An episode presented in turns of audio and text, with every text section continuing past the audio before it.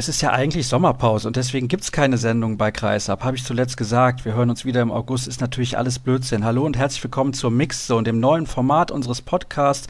Wir wollen euch auch zwischendurch ein wenig auf dem Laufenden halten, auch dann in der kommenden Saison. Deswegen haben wir uns überlegt, wir brauchen was Neues. Wir müssen nicht an einen Wochentag gebunden sein, wir müssen nicht an gewisse Uhrzeiten gebunden sein, sondern wir machen das einfach zwischendurch. Und zuletzt ist ja einiges passiert im Handball. Deswegen eine kurze Zusammenfassung von den Sachen, die man vielleicht nicht mit mitbekommen hat, aber mitbekommen sollte. Und zwar sind die deutschen WM-Spielorte 2019 bekannt gegeben worden. Es wird gespielt in Berlin, Hamburg, München und Köln. Die deutsche Mannschaft spielt in der Vorrunde in Berlin und spielt dann in der Gruppenphase, in der zweiten Gruppenphase, die es ja jetzt wieder gibt bei einer Weltmeisterschaft in Köln. Die Halbfinals finden in Hamburg statt und die nicht-deutsche Vorrundengruppe wird in München ausgetragen. Dann gibt es Verletztenmeldungen aus der DKB Handball Bundesliga. Kevin Möller, der Torhüter der SG Flensburg-Handewitt, hat sich eine Adduktorenverletzung zugezogen und fällt bis Dezember aus. Magnus Landin wechselt laut der Kieler Nachrichten zum THW Kiel und soll dort den verletzten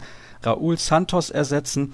Dann fand die EM-Auslosung für die Europameisterschaft in Kroatien 2018 statt. Deutschland spielt in Zagreb gegen Slowenien, Mazedonien und Montenegro, muss dann in der Hauptrunde, wenn sie sich dann qualifizieren, nach Warastin, um dann wieder nach Zagreb zurückzureisen. Wer sich das ausgedacht hat, naja, gut. Dann haben wir noch die WM-Auslosung der Frauen. Die findet ja im Dezember in Deutschland statt, in der deutschen Gruppe. Das wussten wir vorher schon. Spielen die Niederlande dazu Serbien, Korea, China und Kamerun. Was haben wir noch? Die Champions League der Männer wurde ausgelost. Da haben wir in der Gruppe der Rhein-Neckar-Löwen Barcelona, Szeged, Wada, Plotzk, Christianstadt, Nantes und Zagreb. Und in der anderen Gruppe spielen Flensburg und Kiel zusammen mit Aalborg, Paris, Brest, Kielce, Celje und Vesprem. Und ich glaube, die Frauen Champions League wurde auch ausgelost, aber da schauen wir demnächst dann nochmal drauf, denn das habe ich gerade nicht zur Hand. Und Beach AM stand auf dem Programm in Kroatien, in Zagreb, an einem See, der welchen Namen trägt? Das weiß mein Gast Hannes Degengard. Hallo Hannes. Hallo Sascha.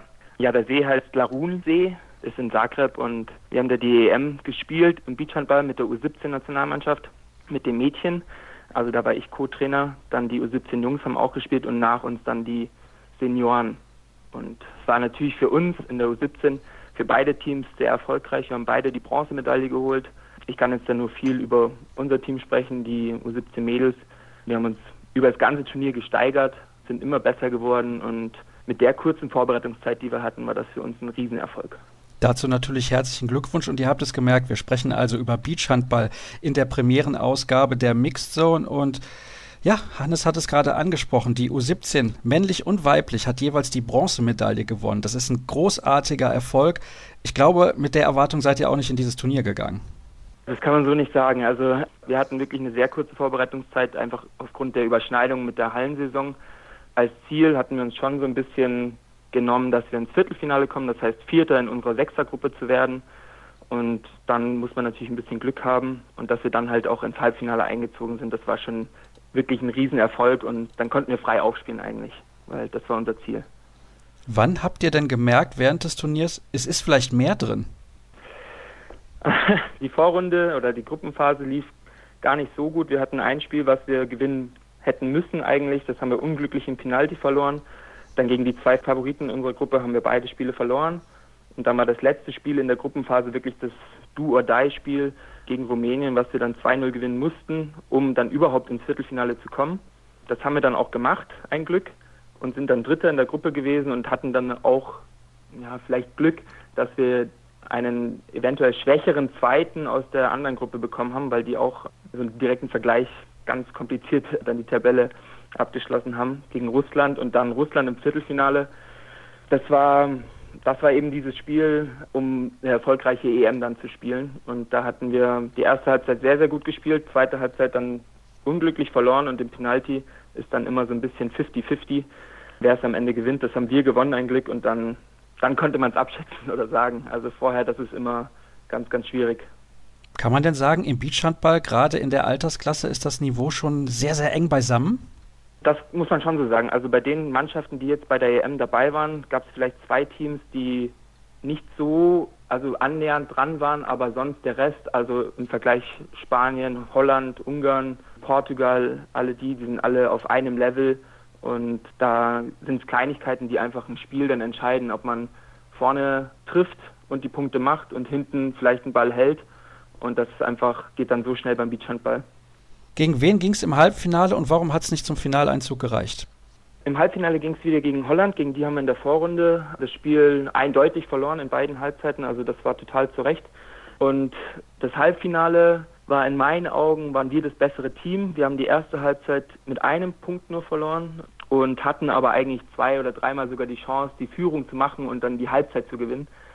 Und dann hieß es für uns, okay, wir müssen jetzt die zweite Halbzeit gewinnen, um dann ins Penalty wenigstens zu kommen. Die zweite Halbzeit haben wir auch gewonnen und dann im Penalty hatten halt ein bisschen Pech, wie es einfach so ist. Und die haben halt einfach das gewonnen dadurch und sind ins Finale eingezogen. Und im Nachhinein ärgert man sich schon so ein bisschen über das Halbfinale. Das hätte man wirklich gewinnen können, beide Halbzeiten. Aber ja gut, das ist jetzt natürlich im Nachhinein alles ein bisschen schwierig. Ja, ich meine, es ist ja trotzdem ein großartiger Erfolg. Jetzt ist die Frage, die ich mir dann stelle, so eine junge Truppe von Mädels, wie baut man die auf nach so einer knappen Niederlage, dass die mit ausreichend Zuversicht auch in so ein Spiel um eine Bronzemedaille gehen? Mhm, also das haben wir uns auch immer gefragt als Trainer. Nach dem Halbfinalspiel fand ich es gar nicht so schwierig, sie wieder zu motivieren. Das Schwierigste fand ich in der Gruppenphase, als wir wirklich die zwei Spiele gegen Ungarn und Holland verloren haben, auch gegen Ungarn sehr unglücklich, dass dann dieses Ziel, das letzte Gruppenspiel muss man gewinnen, 2 zu 0 und man muss aus diesem Loch wieder rauskommen, dass man zwei Spiele verloren hat, das fand ich viel, viel schwieriger. Das Spiel um Platz 3 war jedem klar, wir wollen die Medaille und jeder wollte das einfach und jeder hat dafür alles gegeben, auch schon davor und hat gesagt, okay, egal, das haken wir ab, wir haben sehr gut gespielt, jetzt geben wir alles, um eine Bronzemedaille zu bekommen. Aber sonst in den anderen Situationen, wie man sie aufbauen kann, das ist mal vorher versucht man den Druck zu nehmen und im Spiel um Platz 3 ist einfach nur diese Emotion, die man in diesem Spiel braucht. Der, der das mehr will, der gewinnt dann auch. Wie lief das ab, dieses Spiel um den dritten Platz? Die erste Halbzeit eigentlich sehr gut. Die haben wir mit zwei Punkten gewonnen, auch relativ knapp, aber auf jeden Fall verdient. Die zweite Halbzeit lief dann ein bisschen schlechter und haben wir auch eindeutig dann am Ende verloren. Ich glaube mit neun Punkten. Das war dann aber also in den letzten drei Minuten schon irgendwie klar, dass wir nicht mehr rankommen. Da waren die Ungarn in der Halbzeit einfach stärker und haben die Chancen besser genutzt. Und dann ging es auch wieder ins Penalty werfen und dann haben wir einen Ball gehalten und der Rest von uns hat die Nerven behalten und alle getroffen und dann gewinnt man ein Penalty werfen. Also da haben die Nerven bei allen Spielerinnen mitgemacht. Umso schöner und ich sage es nochmal, herzlichen Glückwunsch. Das ist ein großartiger Erfolg für den deutschen Beachhandball. Zwei Medaillen bei diesem Turnier. Leider im Erwachsenenbereich hat es nicht so hingehauen. Und deswegen spreche ich gleich nach einer kurzen Pause auch noch mit dem Trainer der U17 Männer, mit Konrad Banser, denn wir wollen ja lieber über die positiven Dinge sprechen hier bei Kreisab, das ist ganz klar. Eine Frage habe ich noch, bevor wir dann in die ganz, ganz kurze Pause gehen, Hannes, und zwar wenn wir jetzt mal überlegen, Beachhandball soll ja olympisch werden, das ist ja das große Ziel dieser Sportart. 2024 bestünde die nächste Möglichkeit dazu. Austragungsort, man munkelt Paris oder Los Angeles, das sind die großen Favoriten, um dann Gastgeber der Olympischen Spiele zu sein. Ist diese Mannschaft dann die Mannschaft, die höchstwahrscheinlich dann auch 2024 um Medaillen spielen wird? Das finde ich jetzt ganz schwer zu sagen. Also je nachdem, wie die Entscheidung im September eben fällt, passiert vielleicht auch was im DAB, in der Umstrukturierung, in der ganzen Planung für den Beachhandball. Deswegen die Spielerinnen sind natürlich auf einem sehr guten Weg. Die haben jetzt früh angefangen, überhaupt Beachhandball zu spielen, können das schon ein bisschen länger verinnerlichen. Aber trotzdem muss man das einfach dann in den Jahren vor der Olympiade sehen, wer und wie man dann spielt. Wir warten es auf jeden Fall ab und wir drücken natürlich dem Beachhandball die Daumen, das ist ganz klar. Hannes, herzlichen Dank, dass du mir zur Verfügung gestanden hast. Ich habe ihn eben schon angekündigt, deswegen jetzt eine kurze Pause und dann gleich in der Leitung ist Konrad Banser. Und der nächste Gast ist in der Leitung, eben habe ich schon gesagt, wen ich begrüßen werde, Konrad Banser. Hallo Konrad. Hallo Sascha. Kurze Information noch, ich habe in der Zwischenzeit rausgesucht, wie die CL-Gruppen der Frauen aussehen in der kommenden Saison. Bietigheim spielt in einer Gruppe mit Metz, Budoknost und einem Qualifikanten und der THC, sollte er sich qualifizieren, spielt zusammen in einer Gruppe mit Wada, Lavek und Ferencvaros. Also das ist ein ordentlicher Hammer für beide Mannschaften, wird sicherlich nicht leicht, dort eine gute Champions League-Saison zu spielen. Aber wir bleiben beim Beachhandball und Konrad, du bist ja verantwortlich für den männlichen U17-Bereich. Auch dich möchte ich fragen, was waren deine Erwartungen vor dem Turnier? Ja, vor dem Turnier haben wir uns eigentlich das Halbfinale zum Ziel gesetzt. Da wir letztes Jahr knapp im Viertelfinale ausgeschieden waren, war also der Schritt weiter die Hoffnung. Naja, bei allem Respekt haben wir aber auch Angst gehabt vor unseren Gegnern, denn die sind alle ziemlich gut. Die sind auch deswegen gut, weil sie deutlich mehr Vorbereitungszeit haben, weil das hat Hannes eben angesprochen, das ist ein großes Problem anscheinend bei euch. Ja, natürlich. Alle Spieler sind in der Halle in guten Mannschaften und auch in der Jugendbundesliga und auch teilweise in der deutschen Meisterschaft aktiv. Die Vorbereitungszeit fällt auch in die Jugendqualifikationsphase und da müssen natürlich die Vereinsinteressen gehen dann schon teilweise vor, da müssen wir uns anpassen. Es hat sich aber doch gezeigt, dass gerade bei den Jungs, wir gegenüber manchen anderen Nationen, die also letztes Jahr Vorsprung hatten, vor allem was die Vorbereitungszeit angeht, doch auch ein bisschen aufholen konnten. Das ist natürlich umso besser, weil die Entwicklung geht ja dahin, dass der Beachhandball immer mehr an Bedeutung gewinnt. Ich habe es eben schon angesprochen, die Sportart möchte gerne olympisch werden. Du hast gerade eben gesagt, euer Ziel war vor dem Turnier das Halbfinale. Gab es irgendeinen Zeitpunkt während des Turniers für alle, die das nicht genau mitbekommen haben, wo dieses Ziel irgendwie gefährdet war? Hm, nein, zum Glück nicht. Also außer dem Viertelfinale halt, was natürlich immer als Ausweitungsspiel wichtig ist. Wir haben tatsächlich direkt im ersten Spiel zur Halbzeit sozusagen den, den berühmten Weg ins Turnier gefunden und haben das dann auch noch gewonnen im Shootout. Und von dem Zeitpunkt aus war die Mannschaft sehr konzentriert und fokussiert, sodass die Hoffnung von Spiel zu Spiel immer gewachsen ist. Und wir nicht zittern mussten, also was heißt, zittern mussten wir im Allgemeinen natürlich schon, weil äh, muss ja alles gespielt werden, aber es ging Schritt für Schritt immer weiter vorwärts. Das hört sich gut an. Auch an dich die Frage, genau wie ich sie eben eigentlich Hannes gestellt habe, gab es Schlüsselmomente während des Turnierverlaufs? Abgesehen natürlich vom Viertelfinale, von dem, wo du gerade schon gesagt hast, ist es natürlich das entscheidende Spiel, wenn man eine Medaille gewinnen möchte. Klar, der Einstieg, der Einstieg in das Turnier ist natürlich wichtig. Aber nachdem wir dann eben, ja doch, ein Schlüsselmoment habe ich noch, das war im zweiten Spiel, da hatten wir einen Rückstand von 0-6 aufzuholen und die Mannschaft das geschafft hatte, da hat so ein bisschen Klick gemacht dass wir eben auch schlechte Phasen überstehen können und damit wuchs dann eben das Selbstvertrauen und damit die Hoffnung auf eine gute Platzierung. Wie lief bei euch das Halbfinale ab? Warum hat es nicht gereicht für das Endspiel?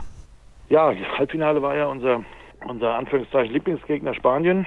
Die hatten wir letztes Jahr im Viertelfinale. Jetzt in der Gruppe, da waren wir knapp beide Halbzeiten knapp verloren. Und dann sind wir im Halbfinale wieder auf die getroffen, haben die erste Halbzeit für uns entschieden, das erste Mal mit einem Punkt und dann die zweite Halbzeit, da sind es dann eben zwei, drei unkonzentriert halten sie dann den Gegner, der halt gut ist und auch wieder Europameister geworden ist, dann eben die zweite Halbzeit sich holt oder holen kann. Ja, und im auf Shootout war es ein Fehlwurf, den wir gemacht haben und Spanien musste nachlegen und konnte dann den fünften Treffer, brauchte nur noch einen einfachen Punkt und dann war das eben auf Augenhöhe, aber hat nicht gereicht.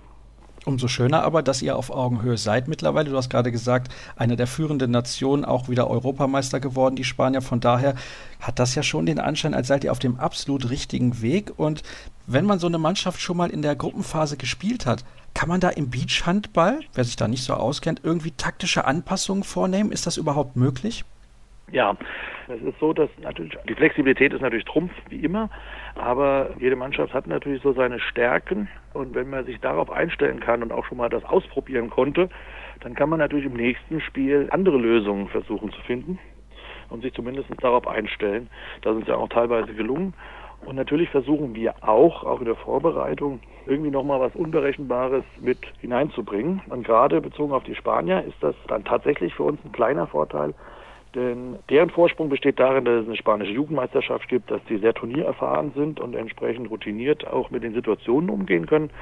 Während wir natürlich mit der Mannschaft nur diese EMs spielen und dann eben sind natürlich die High-End-Spiele, die, in denen man am meisten lernen kann. Das heißt, wenn wir noch dreimal gegen Spanien spielen, bringt uns das, selbst wenn wir nicht gewinnen sollten, trotzdem weiter. Dann hoffe ich, dass ihr noch mehrfach gegen Spanien spielen werdet. Das bedeutet nämlich auch, dass ihr weit kommt bei den Turnieren. Das Spiel um Platz 3 hat Hannes eben gesagt, da war bei den Mädels ganz klar, das Halbfinale müssen wir abhaken. Es ist egal, was da passiert ist. Unser Fokus liegt jetzt auf dem Gewinn der Bronzemedaille. Keine Enttäuschung, keine Trauer mehr zu spüren. Wie war das bei euch? Ja, also bei uns war das auch so, dass nach der Enttäuschung, ja, dann muss ich ja vorstellen, das passiert ja alles an einem Nachmittag. Ja. Also nach diesem Shootout-K.O mittags war erst schon eine gewisse Trauer da und Depression, die sich aber dann direkt beim Mittagessen gelegt hat in die Aufgabe der Medaille, weil auch die Jungs vor dem Turnier, da ist schon gefragt nach unserem Ziel, der Traum von der Medaille hat von Anfang an gelebt. Ja, das Halbfinale war das Ziel, aber was Handfestes mitzubringen und das war dann auch ganz klar, da waren sie eben wieder sehr, sehr fokussiert Und haben das dann ja eben auch sehr knapp, muss man ja auch ehrlich sein, aber eben auch verdient dann geholt.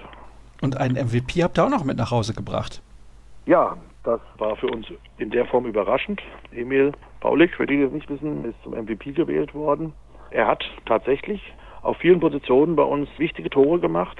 Links gespielt, hat rechts gespielt, hat am Kreis gespielt, hat dann auch Abwehr gespielt, gerade im Spiel um Platz 3 musste er da dahin. Und war eine knappe Wahl, die ich hinterher erfahren hat, aber es war eine durchaus berechtigte Wahl. Wobei für uns für unser Team aus unserer Sicht der MVP war Moritz Ebert im Tor, der aus dem ganzen Turnier 43 Prozent gehaltene Bälle mitgebracht hat, was natürlich im Beachhandball bei ständiger Unterzahl in der Abwehr ein Superwert ist. Und damit hatten wir eigentlich gerechnet. Aber da man wohl nicht zwei Einzelauszeichnungen an eine Nation vergibt, hat dann eben der MVP gewonnen. Naja, also wir werden uns nicht drüber beschweren und es ist ja auch eine tolle Auszeichnung. Du hast ja gerade gesagt, er hat es sich generell ja auch eigentlich verdient. Vielleicht kannst du mir noch ein bisschen was sagen zu den Rahmenbedingungen. Eben haben wir schon darüber gesprochen, wo das stattgefunden hat. Ich habe gehört, das war eine sehr, sehr schöne Szenerie dort an diesem See in Zagreb. Wie haben dir die Rahmenbedingungen gefallen? Wird das besser im Beachhandball? Ja, also man spürt schon, dass alle Veranstalter und auch die ERF bemüht sind, sich da immer wieder weiterzuentwickeln. Und das war in Zagreb jetzt nochmal ein neuer Höhepunkt, muss man sagen. Ja. Was da an Helfern und an Organisationen und was da alles an kleinen Transport und Essen und sonst wie passiert ist, das war schon ziemlich gut. Muss man ganz klar sagen. Und dieser Jarunsee, das ist ja Naherholungsgebiet von der Großstadt Zagreb, ehemaliges Universitätsspielegelände oder sowas dieser See oder noch. Und das wird schon immer professioneller und ja, jede Veranstaltung ist für die IAF ein Schritt Richtung Olympia und deswegen bemüht man sich da, aus jedem Fehler zu lernen. Jetzt hast du gerade Olympia schon in den Mund genommen. Ich wollte dir mich jetzt ein Angebot machen. Du kannst dir eine Sache wünschen für den Beachhandball, außer dass es olympisch wird. Was würdest du dir da wünschen? Außer dass es olympisch wird. Das ist die Auswahlmannschaften noch mehr in den Fokus rücken und dass wir es schaffen, in Deutschland eine echte Beach-Szene aufzubauen.